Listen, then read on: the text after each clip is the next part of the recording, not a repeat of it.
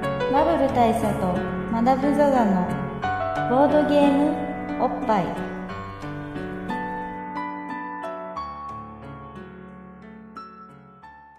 バブル大佐とマダム・ザ・ザのボードゲームおっぱい毎回ドイツ直送のボードゲームカードゲームを一杯やりつぼんやりざっくりご紹介しております MC1 のバブル大佐です、 MC にマダム・ザ・ザですえー今回はですね、えー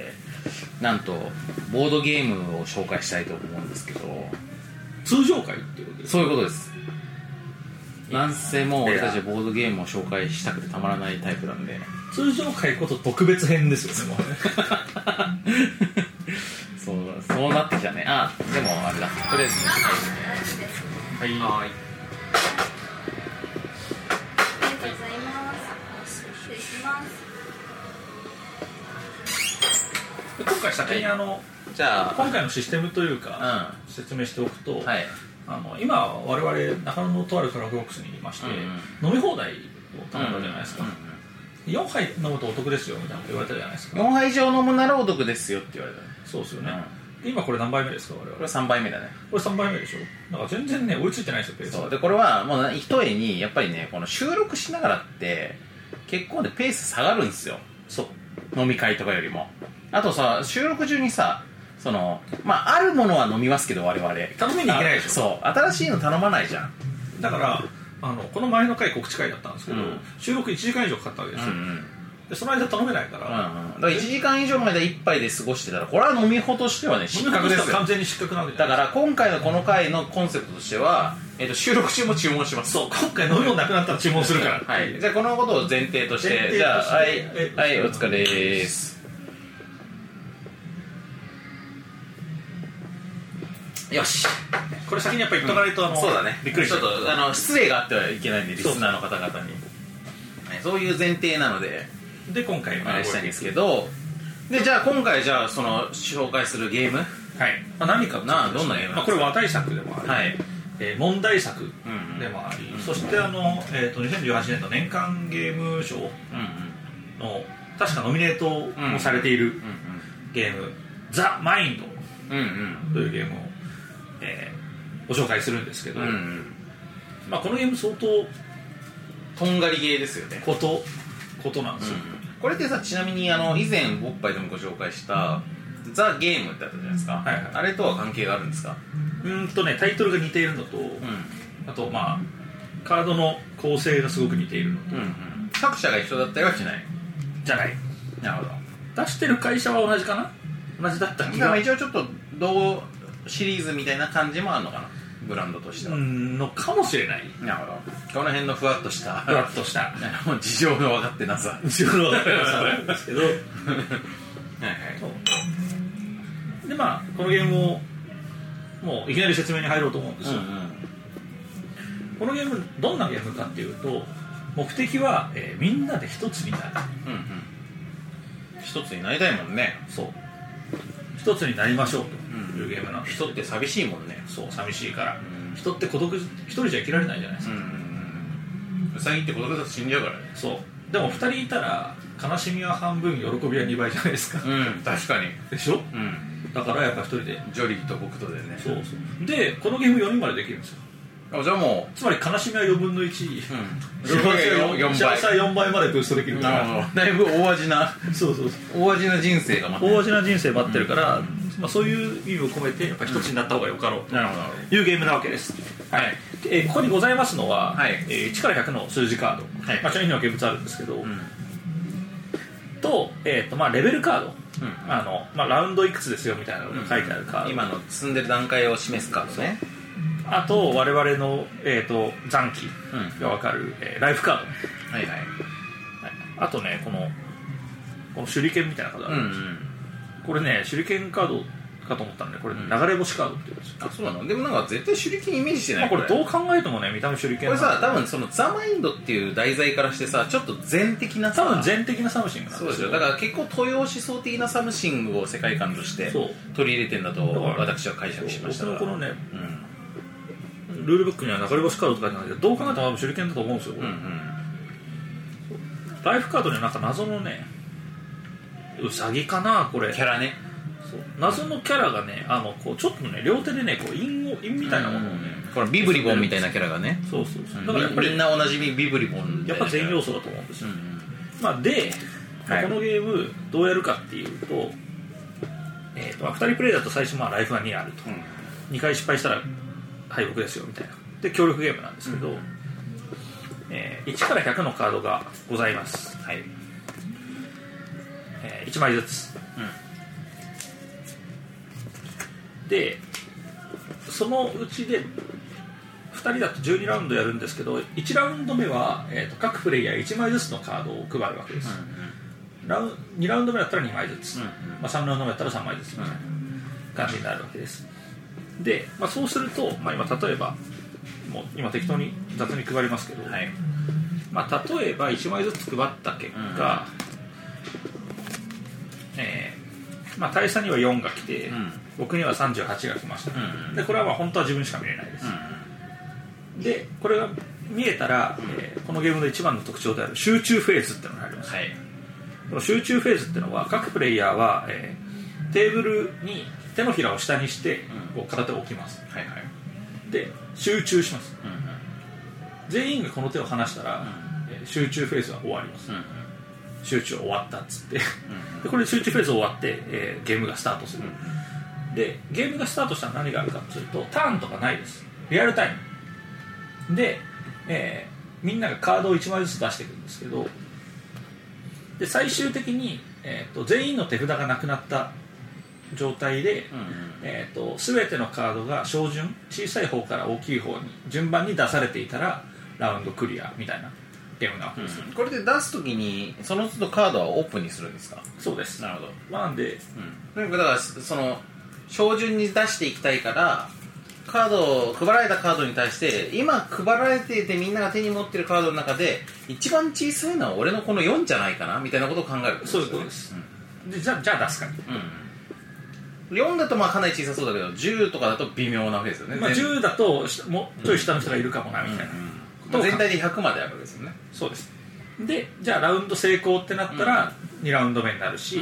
あのまあ、失敗があるわけです例えば僕が10ってのを出した時に大佐が「いや4持ってるよ俺」うんうんってなったら、えーとまあ、何人が何枚、えー、とそのカードより低いカードを持っていようが、うん必ずライフは1だけ減ります、で、えー、と今出された、まあ、僕が10って出したら10以下のカードを他の人が持ってたらそれは全部捨て札になるあでその状態で普通にゲームが継続再開されるでなんなんであれ、えーとまあ、ライフがある限り、うんうん全員の手札がなくなればそのラウンドはクリアで次のラウンドに行ける、うんうんまあ、これを繰り返していって、え2人だと12ラウンドまで行くと完全クリア完全クリアだからまあ12ラウンドまで行くのは結構難しいんだろうからまあ何ラウンドまで行けるかって感じのゲームですかねそうです、でまあさっきのあの流れ星カードってやつがあってこれはなんかその、はいみんなの手札から一番低いカードを、あの捨てていいよみたいなものがあってまあこれはあのなんかもう誰がどう持ってるか完全に分かんなくなったわみたいな時にそれを出してまあ一回ちょっと仕切り直そうかみたいなのに使えるんですけどちなみに今回このシンプルルールだから、うあの収録中にできるんじゃないかとうん思いまして、うんだからまあ久々のこの収録内で実際にプレイをしてみるというそうですゲーム実況スタイルですねそうですまあこれ時代の要求要請に合わせてねそまあうでやっすぱりゲーム実況全盛期ですからそうですもう、うん今ゲーム実況をしてる人がねゲームを制すると言ってもいいぐらいだし、そうそうそうそうだから我々もゲーム配信に関わる人間として我々もう YouTuber ではある YouTuber でもある、うんあとはあとはバーチャルになるぐらいしかもう道が残されてないからそうなんだよ進な化だ系かだらとビバ肉したいっていうバビ 肉ババビ肉バビ肉バビ肉したいっていうのはあるよねそうだねバーチャル美少女に受肉したおじさんになるために、バビ肉おじさんになりたいっていうのはあるけどまあその前段階としてまずこのはい実況ゲーム実況実が況ゲーム実況が必要なわけでですよ、うん前段階として、まあ、なんで、まあ、さっきのその流れ星カードってやつは、うんあのえー実況的にやるには処理がめんどくさいんで、うんこれ入れないっすすわかりましたでまああの、まあ、流れ星なしでそう、2ライフ、まあ、つまりうん1回までは失敗が許される、うんうん2回以上失敗したら死ぬうんうんという状態で1回やってみましょう、はいで我々出す時に数字を言いましょうう、んうんそうじゃないと聞こえわかんないからね見てる人がねあと集中が終わった時は集中終わりって言います、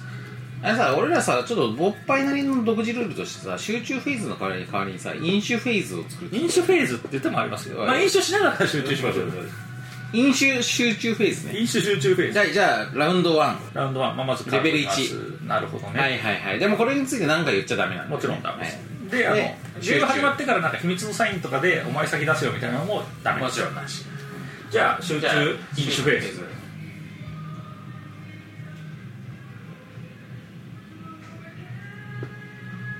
なるほど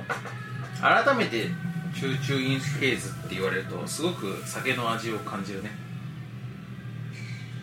感じますね、ちょっとポレットうん はいおつまみもね大丈夫おつまみを食べることによってより酒の味を集中して感じることができるっていううんとこはある際立つからねおつまポレみットとそうビいうールのがは合うなっていうのはうんうんやっぱね塩気とねビールがね合いますからでそれによって我々このカードのねこの扱いについてまあわ分かった俺は集中終了しましたよじゃあ集中終わり終わりスタートはい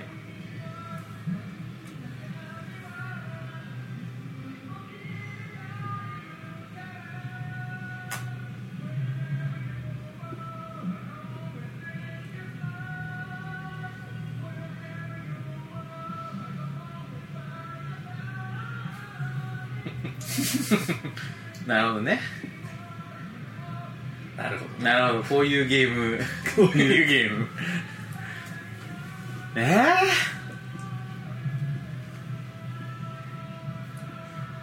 えなるほどなるほどまあつまりこれちょっと今ゲーム上はあれだけど一応解説リスナーの皆さんに解説しますとまあおそらく2人とも割とでかいカードを割とでかいから持っていてこれは俺じゃねえだろと2人とも思ってるってことですよね63 62 62はい失敗です、はい失敗です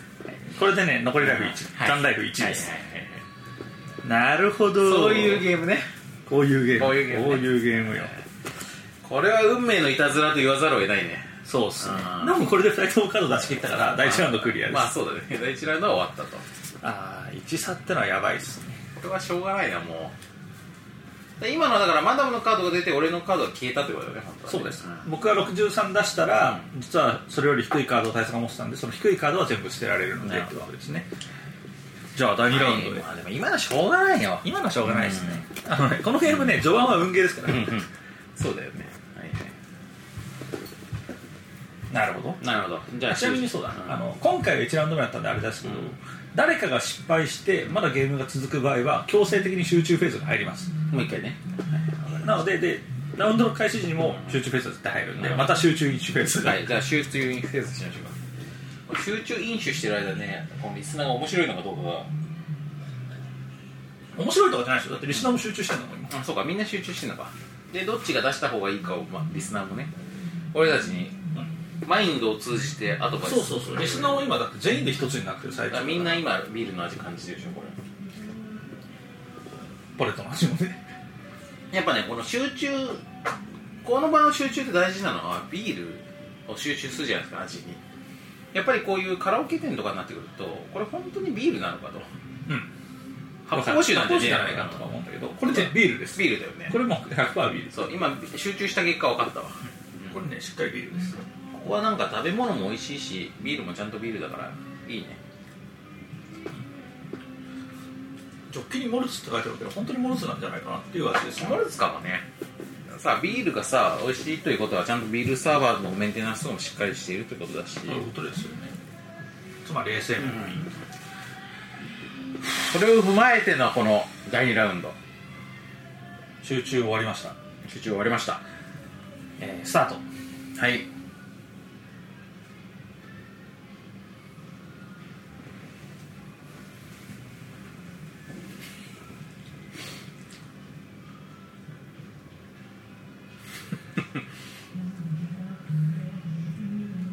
2121はいはい21なんです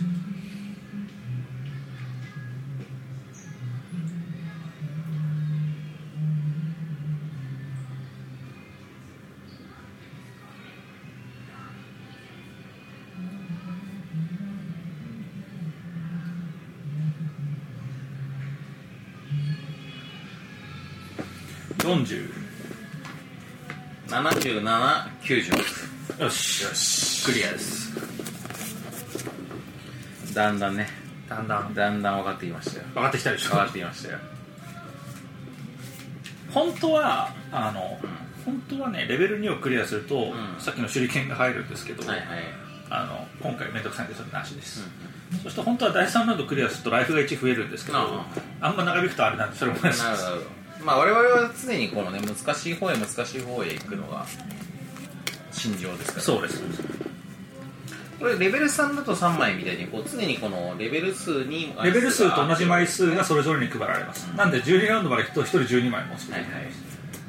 はい、集中飲酒フェーズじゃあ飲酒しますこれ資料がこれさ しこれでもさこの飲み法に対してさ飲み込みに対してはすごいいいそういう勝負ですよねいいいいいい仕組みだよね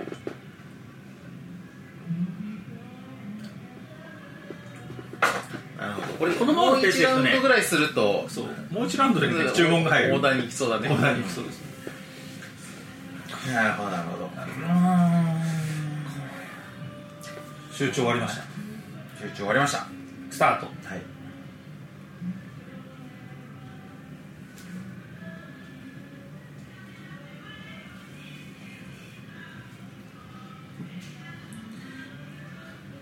練習で悩みそうだなこの時いやこれはさやっぱ間こう消したらゲームはラジオじゃなくって放送事故とかないがゆえにこれをそのまんま入れるっていうのもありじゃないですかありです、ポッドキャストならではのねこの緊張感を味わってほしいうんこのこのね大差じ全然自分からいかねえじゃないかあいつと そうということを多分聞いてる方も思うかもしれないけどでもさっきのカードなんしょうがないでししょょうがないでしょううん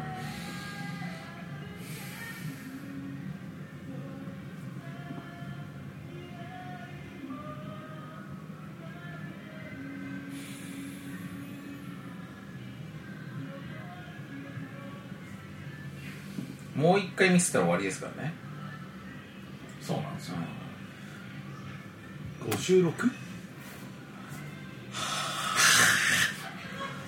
47が。ああちょっと早かったな誰か。ちょっと俺早かったかもな出すのがちなみに、まあ、これでもう終わっちゃってるわけですけど終わっちゃった実その後は、まあ、64で66ここはまあ多分連続でねバッバッけどまあ7988なんでこの辺はだよ大丈夫、ね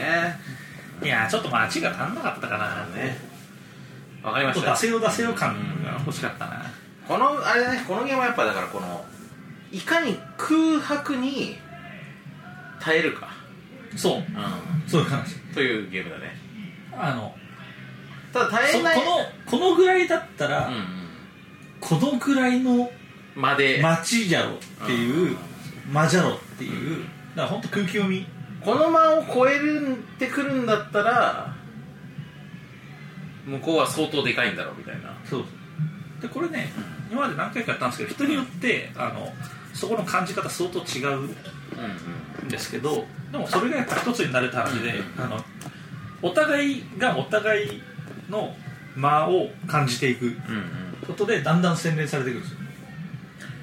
いやーこれすごいねこのゲームこのゲーム攻めてるしすごいよ、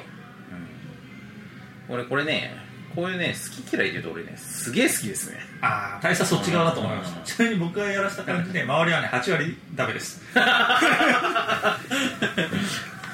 なんじゃこれなんじゃこれってなると8思うから9割ダメですああそっかお俺は結構好きです俺は好きだねあの、えー、とおっぱいリスナーの方には、まあ、ある程度ご存知の方もいらっしゃるあの篠原遊戯重工の篠原さんってううん方はいはいはい、うん、あの人どうあの人は、えー、と好きそうでしうんうんうんた珍しいケース僕の周りでは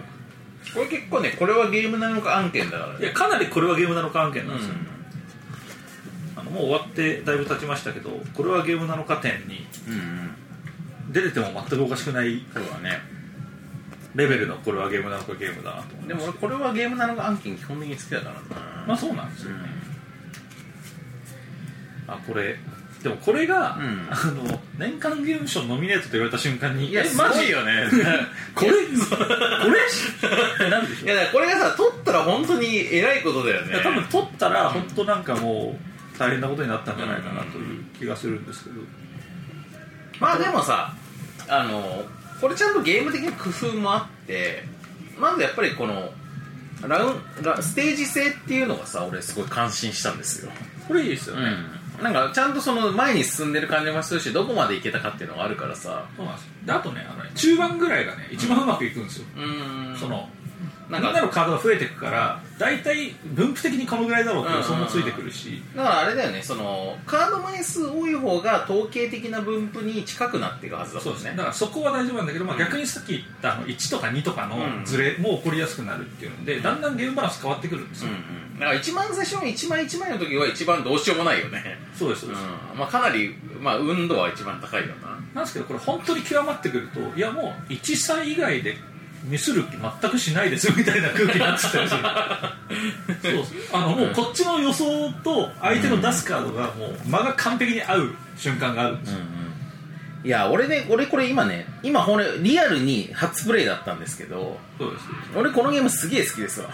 これいいと思うんですよ、これねあのぶっちゃけ、まあ、このルールだけ知ってればあのザ・ゲームのあ言っちゃうコンポーネントとかでもできちゃうとは思うんだけどもでも俺はこれが好きだからこの精神をねそうそう精神を評価したいのでこのザ・マインドは買いますねこれはあのちゃんとね、ラウンドいくつで何が手に入ってみたいな、うんその回復要素あるから、うんうんそこはこれにしか入ってないからあそうだよね大丈夫でもなんかささっき今やったような会員ルールで遊びたい人は1から100のカードがあればできます、いやでも面白いと思うななんですけどやっぱりゲームになってないっていううん声も結構聞きますねまあこれは、まああれだなゲームになってないって人はいるかもしれないけどまあなんか何らかの遊びにはなってるでしょうんうんにはまあ間違いなくなってると思うただやっぱりコントロールできなさすぎるとか、うんうんあのっていう声はまあそれを求める向きには辛いだろうなってのは絶対わかるんですよね、俺ね最近分かってきたんだけど俺エスパー系のゲーム好きなんですよあまあゴキブリポーカーも好きだしあはいはい俺それで言うとねエスパー系のゲーム苦手なんですよあそうなんだまあゴキポとかもそうだしあとバッティングゲーとかも結構エスパー感あるじゃなういんうでんすか、あの辺はね俺の ESP 能力のなさが恥ずかしくなってくるから、というか辛くなってくるからダメなんですけどこれはいけるんですよねうんなんでだろうねまあ協力だこかれらってのかな誰かが失敗したからって誰かがまずいわけじゃないじゃないですか、うんまあ責めらんないよね俺ら一つになってなかったなでしかないから、うん全部チームになるのでまあだからあれじゃないそのこれはまさにさこのマインドに関するゲームなわけだけど、マダムはやっぱそのそういうそういう精神性自体は嫌いじゃないわけでしょもちろんそういう全的な全的な精神性嫌はいじすゃごいでなすいでしょだからそれを多分あのゴキポとかも全的な精神性でやれば大丈夫なんだと思うんだけど、まあ大丈夫ですねゲーム的な精神性でやるとダメかもしれないね、そういうことですね禅の心で臨むとハゲタカとかもいけるしそうですそうそうそうそうそうゴキポとかもいけるようになるかもしれないですでまあ確かにゴキポとかの時は他の人が全的な気持ちでやってくれてない可能性もあるんだけど、俺に来るとき全部カメムシになるみたいなのあるじゃないですか、うんああいうときにあんまりやっぱ禅の心で挑めなくなっ挑めなくなってくるからえーでもなんかすごいななんかあのさあれあるじゃないですかあのカウント・イン・ザ・ダークっていうゲームがあるじゃないですかなんですかそれそれはですねこう集団で目を閉じてこうこう目を閉じて顔を伏せてこう順番にあの数字をカウントしていくんですよ1からでいくつまでいけるかっていう、まあ、ゲームで、まあ、目標決めて30までいったらクリアとかっつって勝手に決めてやるんですけどでこうみんなが目つぶってる状態で123とか言って,、はい言ってくんだけど同じ時に声がかぶっちゃったら失敗なのねはいはいはいあのまあそういう話ですよねこれはね、いやもう本当にそういうそれもだから空気読みの夢だからさだからあとあれでしょうねだから禁じしてる要素でいうとタケノコニョッキゲーム的なものですよね何を言ってなかったっけなあの1ニョッキ2ニョッキってやつ知らないですかあ知らないこれも要するにかぶっちゃいけないやつで、というまあ、あまの同じ同じです合コンゲーム的な合やつコン芸的なやつでこうみんなでこう空気を読み合って、まあそまあ本当同じっすね目と開けてやんの負けてやりますねそれはだからもっとこうパーティー要素で一ノッキーって言いながらこううんなんていうんですかねタケノコが伸びるアクションをするんですけどやっつってでそれ同時にやっちゃうそとれを同時にやっちゃうとかまあだからきっとさ目閉じてやるのも他の人のこう言いそうっていう挙動を目に見えないようにするためだと思うんだけど、タケノコのやつは多分体の動きを大きくすることによってこのう動き出しをさなんかこう止めらんなくするっていうか、はいはい目立つようにしてんだよねきっと多分そうですねだからどっちもでまあ多分その動きが被るのもた時の面白みたいなところを重視してるんじゃないですか、よりパーティー寄せしているうんなるほどねまあなんかそういうなんていうかこうエスパー系ゲームのエスパー系ゲームの最新型 系譜っていうのがあってそれの最新型にしてまあ割と対策だよね対策ですね、うんだってそのゲームショーノミネートまで行ってるわけだかそうらそうそうまあ、このゲームその最大レベルまでクリアしたことないんですけど、うんあのルールブック読むとあの、はい、ここまでクリアした人には裏モードがありますって書いてあっあて よりさっきのあの数字出していくやつが全部裏向きになるんですよまんまミーヤ形式になってああなるほどあ全員が出し切っった時にペッてやって間違ってるとこ分ライフが削られるっていうてなるのほがあるどだからいくつもコンボで間違える可能性があるってだことからだそうすねると1ラウンド目でそこ終わるとかがあるうっていう、まあ、超同義追モードがあるんですけど、うんそこまでいってる人何人いるんだろうっていう気がするんうんうんレベルでこう、えーでも俺これ好き嫌いで言うとめっちゃ好きだなまあ、大佐はそうだと思いましたね、俺の年間ゲーム大賞行く可能性あるね あそうまあ尖ったやつ好きですもんねこれうん尖ったやつ好きだしなんかこうあとなんかなんだろうななんか他のものゲームで得られない体験を得られるものが好きですねああそうっす似たゲームないからみたいそなうそうそうとこそうそうなるほどまあ今回あれだねこれこのボッパイの中でも珍しい純粋にゲームこのゲームの話だけをしてお送りしてきましたけどろはいこれはあれじゃないですかこの多分この放送この収録を聞いて俺はそれダメだなといういう 人とあそれ俺好きだなっていう人とはっきり分かるんじゃないですかね多分今実演したのもあって、うんもう聞いた瞬間にこれはダメだわっていう人結構い るそうそうそうで逆にすげえめっちゃそれいいじゃんっていう人ともいるだろうねそうなんですまあ下手すと本当今回の放送聞くの辛かったっていう人もいるんじゃないかなっていまあそうかもしれのないさっきのゲーム風景、あ俺じゃんおあの注文注文こでれきオるじーダゃーんフェーズですねオーダーフェーズだよ瞑想フェーズの次のオーダーフェーズうおかわりんおかわりはい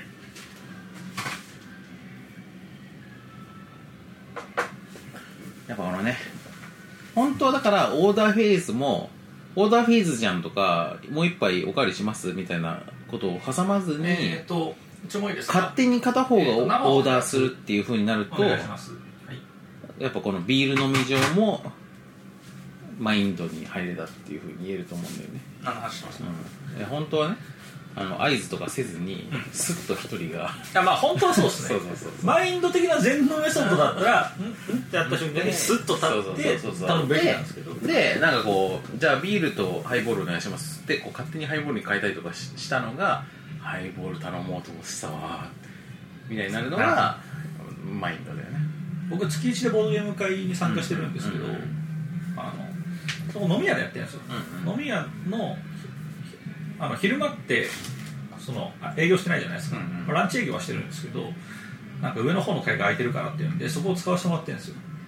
で夜はその場でそのまま飲みに入るんですけどそこに担当してくる店員さんっていうのが、もう何年もやってるんで完全に顔見知り状態になってるんですね、そのボードゲーム会の LINE グループにもなぜかいるぐらいには顔見知りになってるわけですよそうなってくるとあの、まあ、例えば必ずハイボールしか頼まない人とかいるわけですよ、もうそうすると注文聞かないんですよ出てくるわけですどうせハイボールでしょっていうのがね、だから僕も途中から僕これからもうずっとハイボールですって言っとくとあのそろそろ飲み終わるなぐらいのタイミングで次が出てくるっていう素晴らしい システムができてるからこれ本当マインドでだからつまりこうコミュニケーションが最適化していくってことだねまあそういうことですよん逆に言うとあのもしかしたら海外の方がこれがセンセーショナルなのかもしれないなるほど日本人の空気読み力みたいなものあるじゃないですか確かに教育文化があるから、うん日本人は常にこういうことが要求されてるとも言えるそからうそうそうそうそうわざわざ言わせるなっていうだ文からね化あるからそれに対して反発する気持ちってあるじゃないですか、うんうんもう空気読め的なもう勘弁してくれよっていう思いあるじゃないですか、そういう反発がこれにも出るっていう可能性は結構あるかなまあただその普段さそれを要求されるのはううざいかもしれないけどまあいざ読むとなったら俺は読みますよというそうあの自負もねそうそう、うんあるから言うても本気出せば俺空気読める人ですからってそうそういそううそうあえて普段は読んでないだけですからとそうそうそうそうまあ結果我々は読めてなかったけどあんまりまあでもこれもねやっぱこなれていけば我々で、まあ我々ともなればねだって我々収録も久々ってことあるのも久々だからはできますこんなもんですよこちらまでいあ、できますそれそれもなさそうまあ大丈夫ですやっぱさ久々だとあのー最初になんか全然必要もない怪我の話とか病気の話しちゃったりもするじゃないですかそうねそういうのはペースがつかめてないと思うあれペース使われてないってことですよあの回にあの話する必要あんまなかったあんまなかったけどねいきなりさ「いや夏ですね」っつって「夏はイベント目白押しですね」っつってあいいスタートそういうスタートだったかもで乾杯っつってほいでなんかこの今年の夏なんか予定ありますとかっつってこういうそういうとこから行けばよかったな今からそれを、んあのこの収録中に撮ってってそれ差し雑に話し合えてあの聞いてみたら後で分かるっていでうもそうするとさこのマインドの回の今のくだりが意味わからなくなる まあそうまあそうだね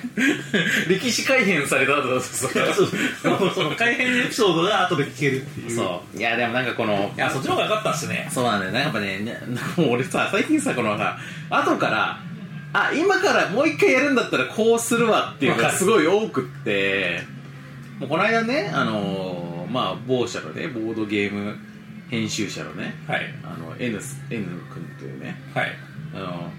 結婚式だったんですけど、はいはいまあそのボードゲーム界隈ボードゲーム業界の人の結婚式だからボードゲーム界隈にもすごい多かったんですけどあのあれですかん大佐があの恩師としてスピーチを求められたあの乾杯の挨拶、ね、乾杯の温度だ乾杯の温度の時に恩師のあのドロッセルマイヤーズ渡辺様っつってでたんだけど別に恩師では ないのよ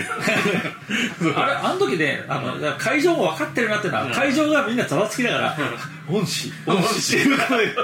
そういやあれはだからその N 君がねそのなんていうの別にそういうことはないんだけどもまああのしし死と慕ってくれてるわけですよ個人的にね、でまあそんな感じで挨拶をしたんだけど、まあ、あの挨拶もやっぱり終わった後でもう一回やれば完璧な挨拶だ なるほとど思ったんだけど、まあ、やっぱ結婚式っつうのは一生に一回しかなないい、からまあ、一複数回する人もいるけど同じ結婚式は一回しかないよでもやっぱあれなんですよやっぱ気持ちがこもってたと思いますまあねそのうまくいこかなないれすぎてる挨拶って気持ちこもってないようになってるから確かにな2回目の方がうまくできるけどそれが良い挨拶とは限らないといういやだからねそれはねいいとこだなと思うんだけども、あの我々だからその、まあ、恩師としてかは分かんないけれども大佐が乾杯の取らなきゃいけないっていうのは僕分かってたんで、その時に言ってたんですよ大体何分ぐらいで抑えますっつってこんぐらいですもうちょっと長いですねっつってまあ大体なんかこのぐらい、まあ、5分長い3分とかどうですかね、みたいな話をしてたんですよ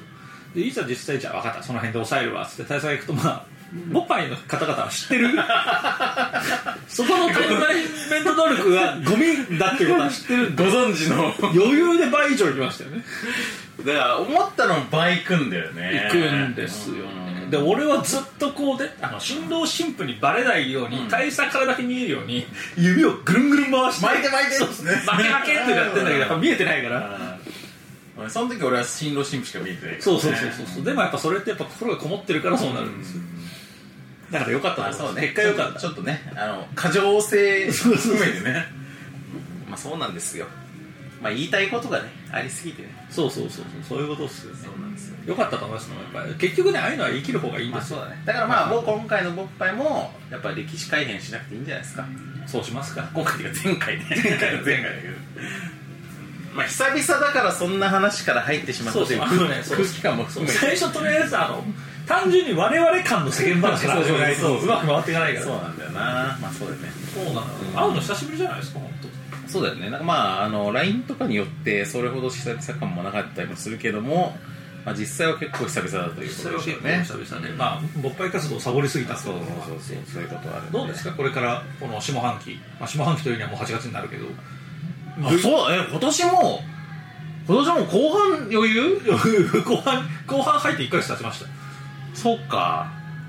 ですけどこれからどうですかおっぱい的にこうグイグイいく感じいやこれはもう行くでしょいく感じ行くでしょ行くでしもういっぱいわかん ないけどょいつ来る のいつグイグイ来るこっからでしょこっからいやだってやっぱほらイベント3連チャンっていうのはまずあるからさのまあそうっすよねここでだいぶ弾みがつくそうそうそうでもまたねまた大した燃え尽きだかならいそれでだからして達成感を感じちゃうのが危険だからやっぱりもういすぐすぐさはね、すぐさまうん、あのなんだ収かの録収録をねして行うっていうあれじゃんだったらそのイベントでさ会う時に収録することもできるわけだしあそうだわそうそうそうだからそういうのを利用してホップステップジャンプ的に弾みをつけていくっていうのはあありりでですすかねそうですねまあ秋になったらまたゲームショーもあるしねあるでしょうしあとまあなんかこの段階でこうなんかあんま正式な告知はしてないかもしれないですけどドロマイもね新作を用意しているあ出あ出すだろう出さない出だろうすだ出さないだの間に合うだの間に合わないだのみたいな話もあるでもそれそれもねちょっとエスパー感のあるあまだ石川県でやっぱ俺このマインドやってなんかこうああこういうの共感するわって思ったのはまあそういうのもあるかもねはいなるほどねエスパー系のゲームが全部なので エスパー系の好きなんだようんやっぱやっぱなそこは難しいよねそそれでさ作ってさこれ絶対運ゲーじゃねえかって言われるよなと思いつつもでもそういうのが好きだからなっていうのもあるんだよね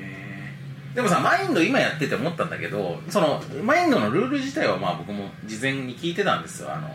記事とかも読んでたし、だからまあこんな感じのゲームかなっていうのを想像してたとこあったんだけどやっぱ実際にやってみてあそういうことかって思ったのはやっぱそこの我慢部分ね我慢部分我慢部分我慢部分だからやっぱそうさ自分の配られた数字を見てこれを出す出すべきかどうかっていうのってもうちょっとなんかこう確率論的なああの全然そうこじゃとを考ないえるのかなって思ってたんだけど全然そうじゃなくて要はそのみんなの我慢比べだよねそうっすあのね僕の感覚としてあるのはあの全然リニアに動かない時計が自分の中にあるんですよ、なんか1から10まではカッカッカッカッとか死んでくんだけどこの20になった時にカッカッカッカッカッん違うかっつってちょっと戻ったりとかしながら、こう自分の中の時計がカッチャカッチャカッチャカッチャ変な動きをして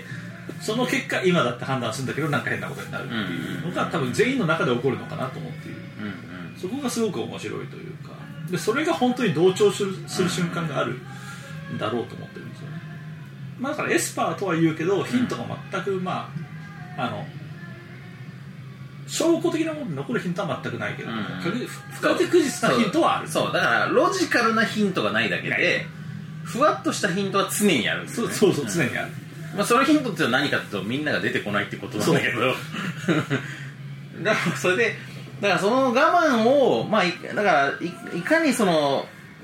俺がさでかい数を持ってるからこれは出すべきじゃないって分かってんだけどみんなが出さないってことは出すべきなのかって言ってそうそうでそこでその沈黙に耐えかねて出してしまうという過ちもあるしそうまあそういうことなんですで逆に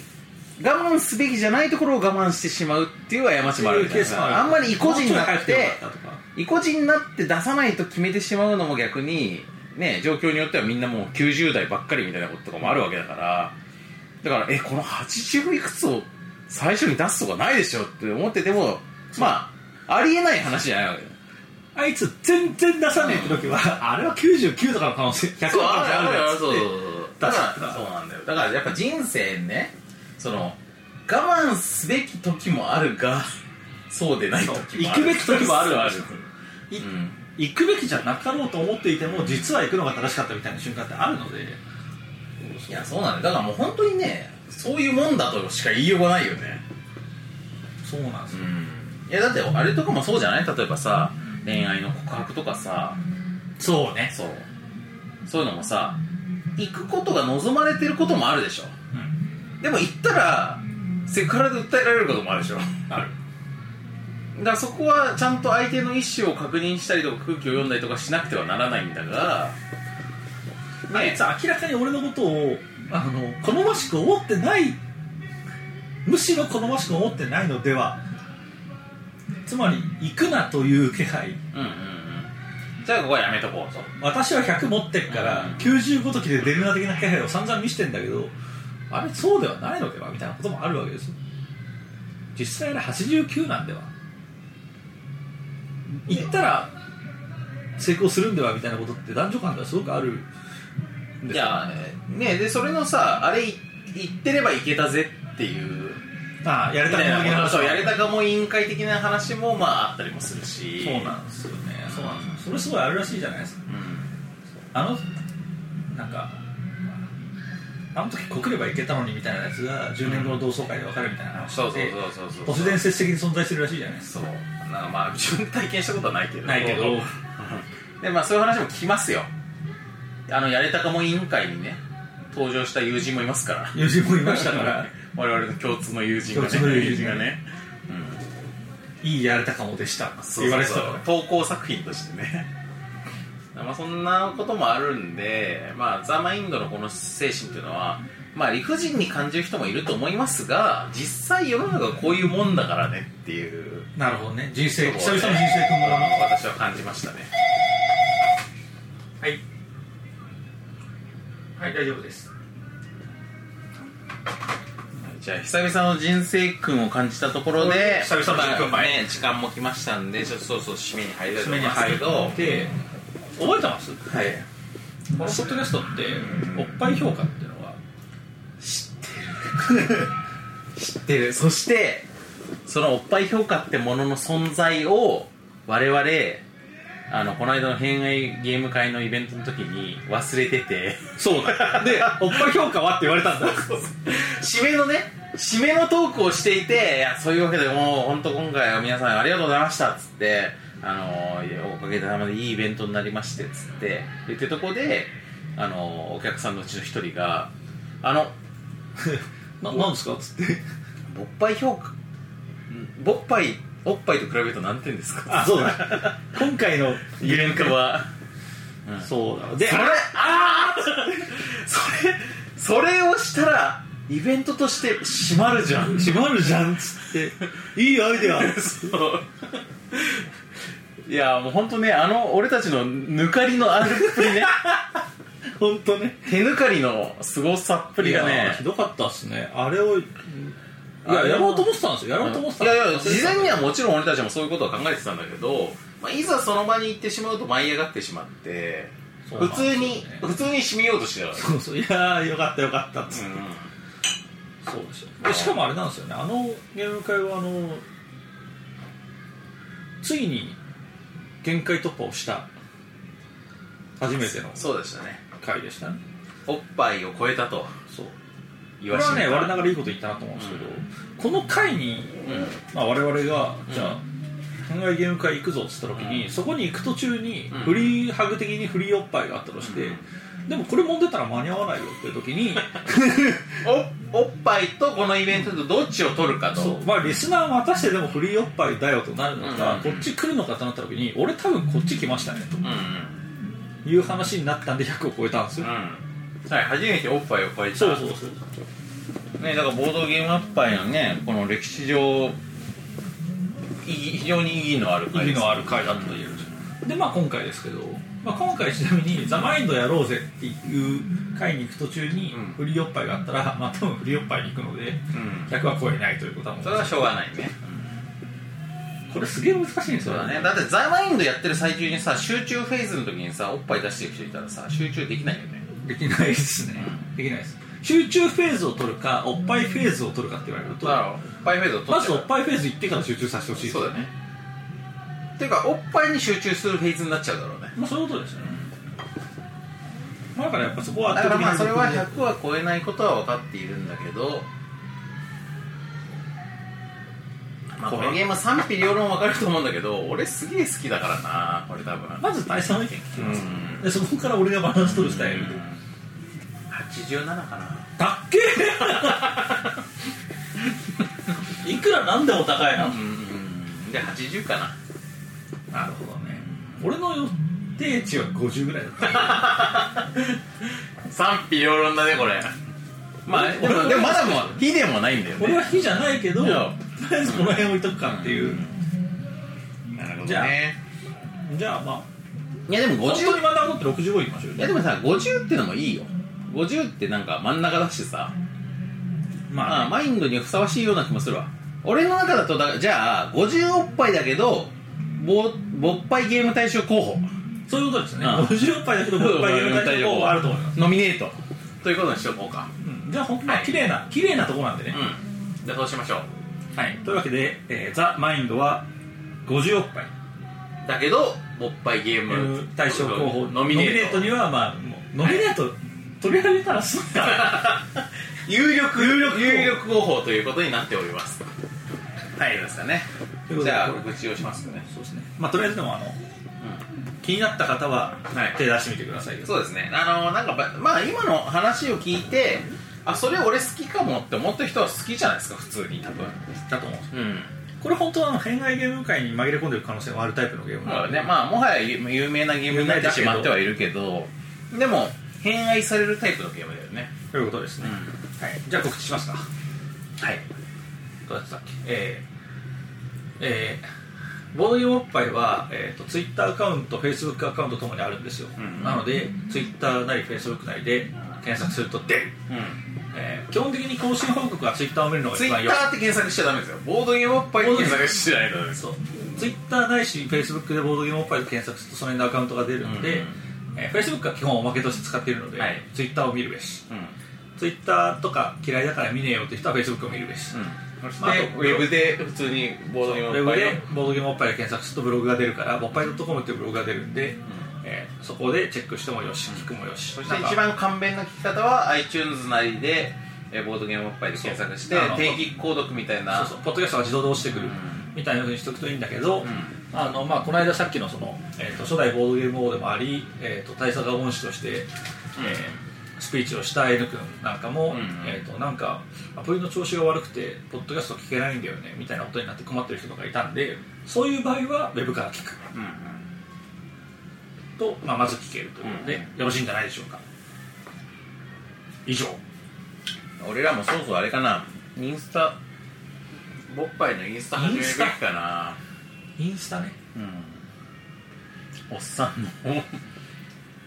インスタで何、最新話更新しましたみ たいな公開しましたっつイってエーイイエーイっつってそれは面白い面白いよね面白いですけどそのために会って写真撮らなきゃいけないでしまあだから会った時にいっぱいそういうの撮っといょて収録した時に収録中の写真を撮そっうて,、えー撮っといて公開時にそれを使うっていうそうそうそうそうすげえ求められてなさそうでいいねいいですねうんあの本当なんかあの昔の女子高生のあのプリグラみたいにこうあの、うんなんか蛍光ペンみたいな感じであのうちら最強みたいなやつ書いて、 90年代っぽいね持っておきたいですよ、うんちょっとインスタを勘違いしてる90年代のそうそうそうそうおじさんたち人たちみたいな感じでまあだからインスタがまあ今年の抱負として1個あってインスタちょっと始めますけうど、んあとバービー肉だよねバビニックですね、うんバビニックするにはまずバーチャル美少女のモデルが必要でしょ、うんこれ今今のところ対策せずしか道がないか らそんなことないだろ 周りにいるだろなんかかけそうな人バービー肉なあなんか俺らさその俺たちが女子高生だったらもっとこのポッドキャスト売れるのにって言ってた時あったじゃんあありましたあったじゃんでそれが叶う土壌があるよね今ねそうっすねだからバーチャル YouTuber と v VTuber としてね声だけだったらもしかしたら単純に1オクターブ上げればえそのいや音編集であの編集でウィンツで1オクターブ上げるとあこれ配信配信で1オクターブ上げてでそうすると声が女の子になる可能性ある、でもそれってあれじゃないあのいやまあちょっと そうそう私そうをやめろって言ったんですけど あれになる可能性があるんですよなるよね 私なんで下げ下げてんのそうあれになる可能性はある、なるほどねでそれでアイコンをね変えればねそうそうそうそうアイコンはさからなんかこう女の子2人のさ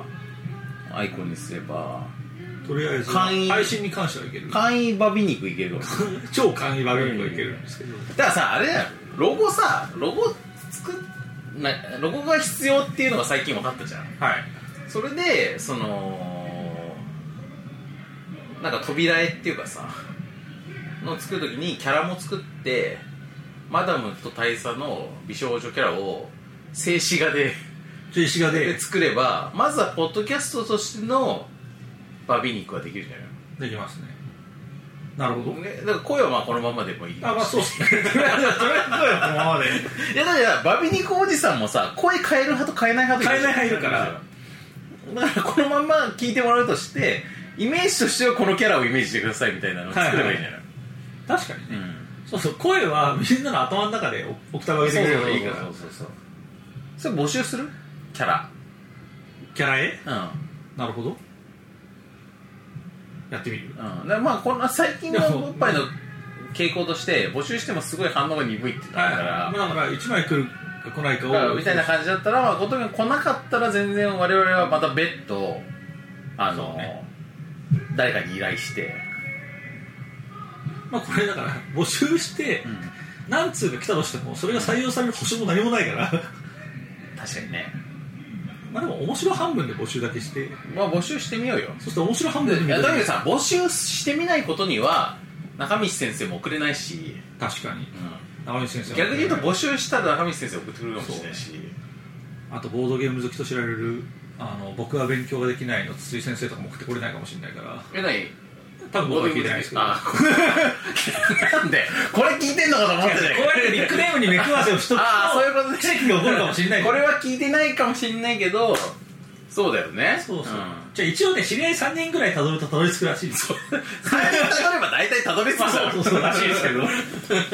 いやまあ正確にはねあの一人置けばたどり着くらしいんだけうど、んまあでも全然面識ないからこういうところでちょっと目くわせをなるほどしておこうかなっていう、うんうん